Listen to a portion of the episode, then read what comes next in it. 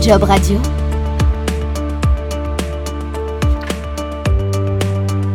Édition spéciale. Après avoir interrogé sa base de données selon Legal Start, 15% des entrepreneurs en France sont des étrangers.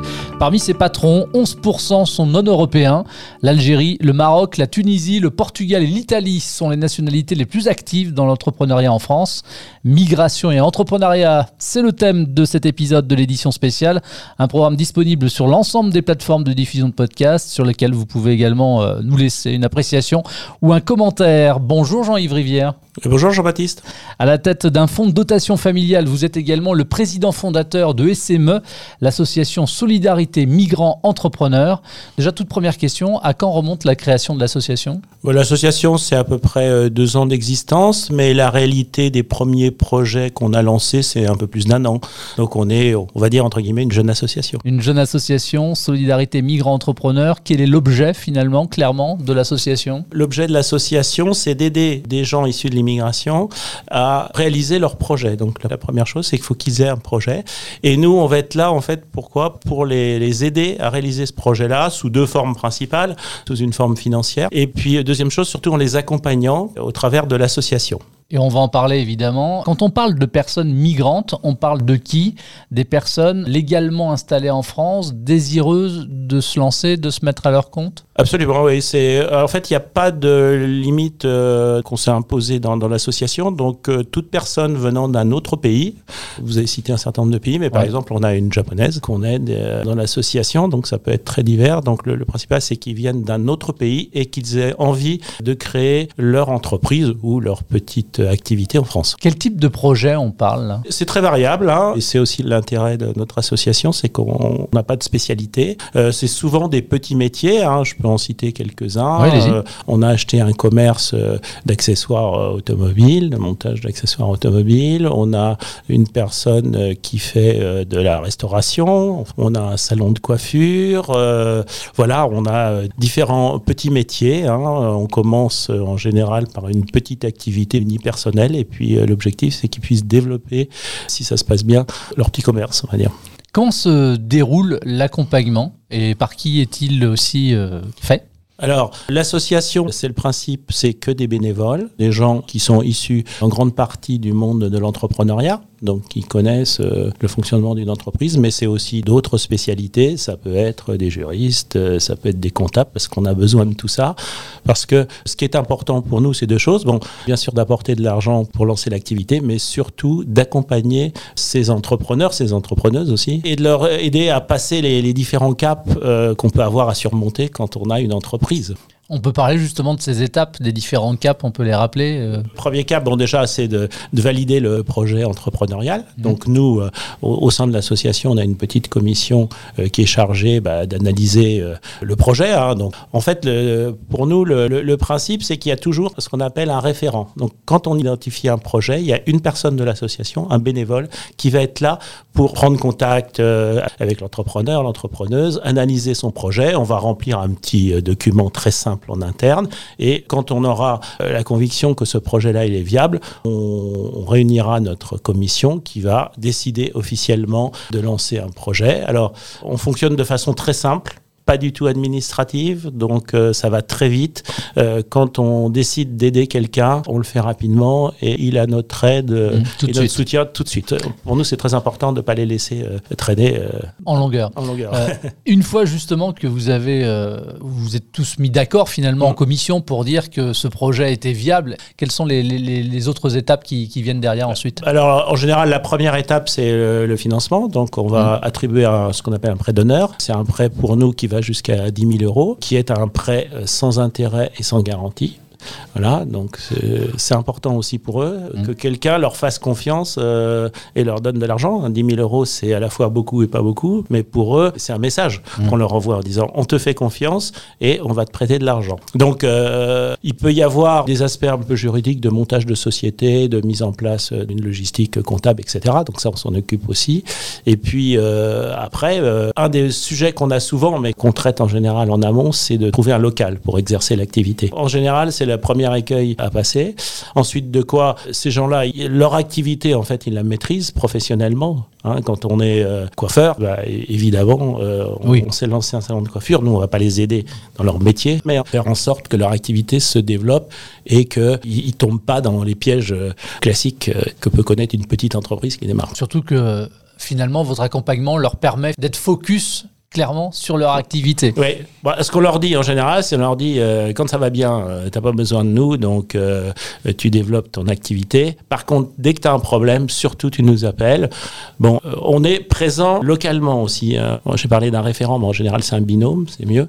Et ce, ce, sont des bénévoles qui sont à proximité géographique. Ça veut dire que si c'est un, un, commerce à Paris, par exemple, mmh. bah, ça va être des bénévoles parisiens qui vont les suivre. Pareil à Grenoble, à Toulouse, à Nantes ou à Marseille. Pour l'instant, on est présent là. Notre idée, c'est de mailler un peu le territoire, puisque des projets de type euh, migrant, il y en a un peu partout en France. Comme on veut être à proximité, il faut aussi qu'on ouvre des antennes. Évidemment. Combien de projets ont été aidés depuis le début de l'association? Vous êtes une association euh, récente, on vient de le dire, mais... Euh... Alors, on est à peu près sur le rythme d'un projet euh, par mois. Donc, aujourd'hui, on doit être à 12 ou 13 projets financés. Et puis, on a, un, entre guillemets, un pipe d'autant de projets qui vont aboutir, qui sont dans des phases, par exemple, où on recherche des locaux, où on est en train de finaliser le business plan, enfin l'activité. Donc tout ça peut nécessiter un peu de temps. Donc on les accompagne aussi en amont, de telle sorte que quand ils sont prêts, voilà, on lance tout. Alors 12 projets donc à peu près. Difficile d'en choisir un euh, plus qu'un autre, mais malgré tout, est-ce qu'il y en a un qui vous a vraiment euh, marqué, qui continue d'ailleurs de, de, vous marquer? Bah, On va citer le premier, hein, c'est Houssine. Il est d'origine algérienne, voilà.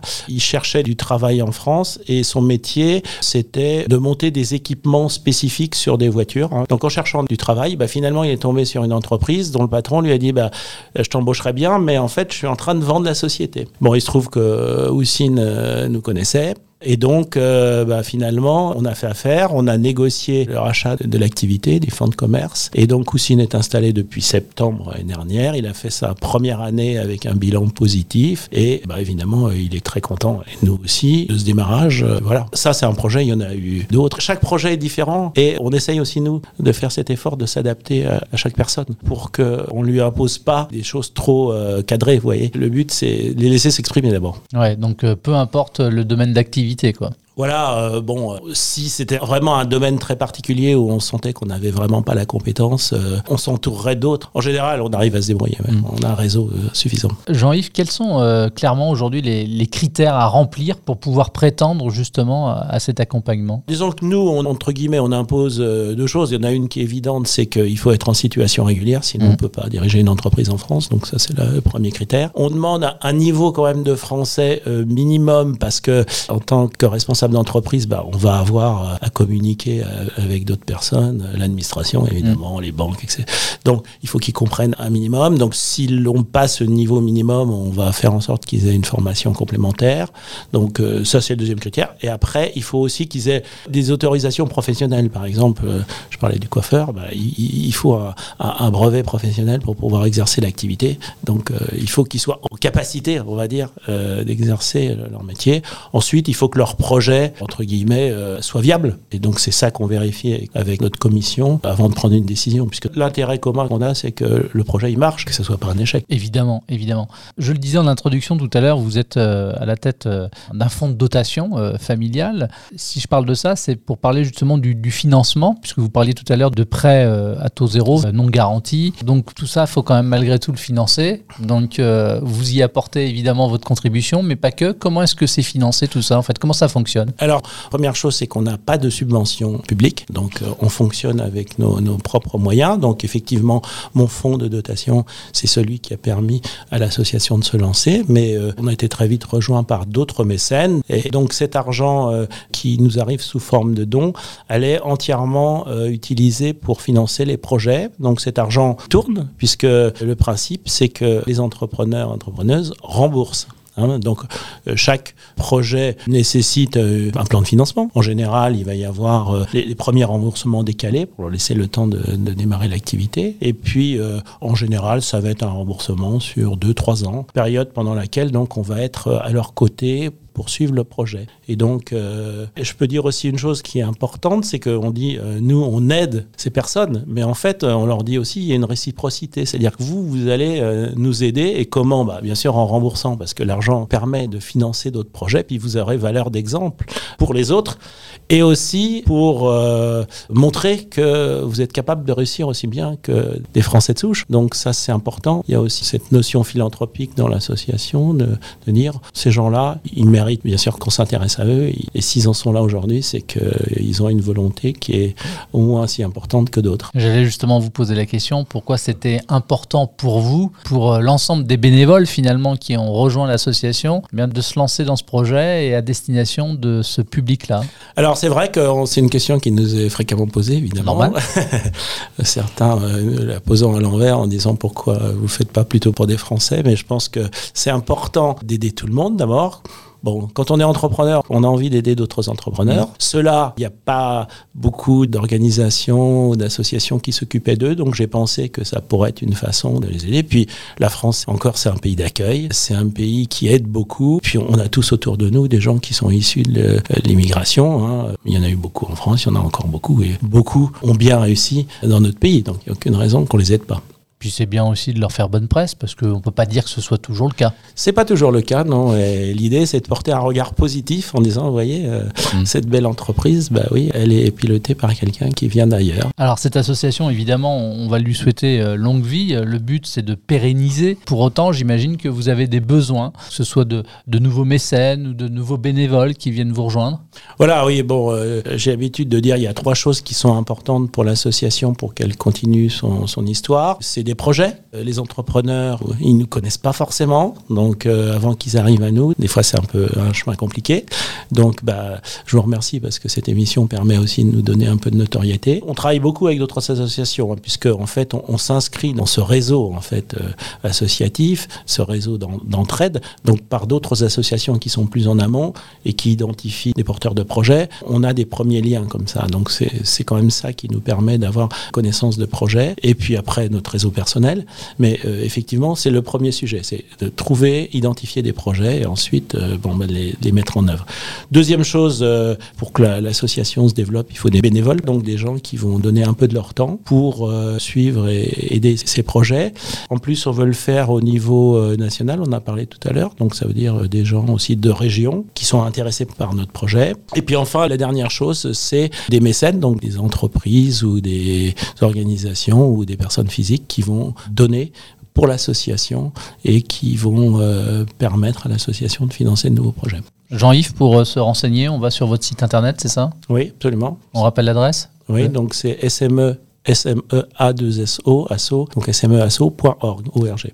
Je vais vous remercier. Et puis juste avant, tiens, bah, moi je vous, invite à donner une suite euh, à cet épisode-là.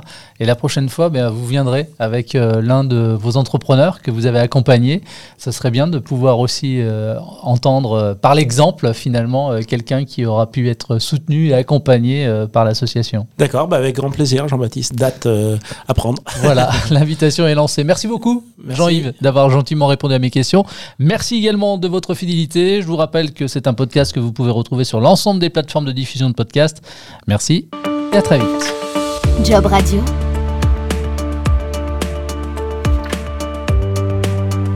Édition spéciale.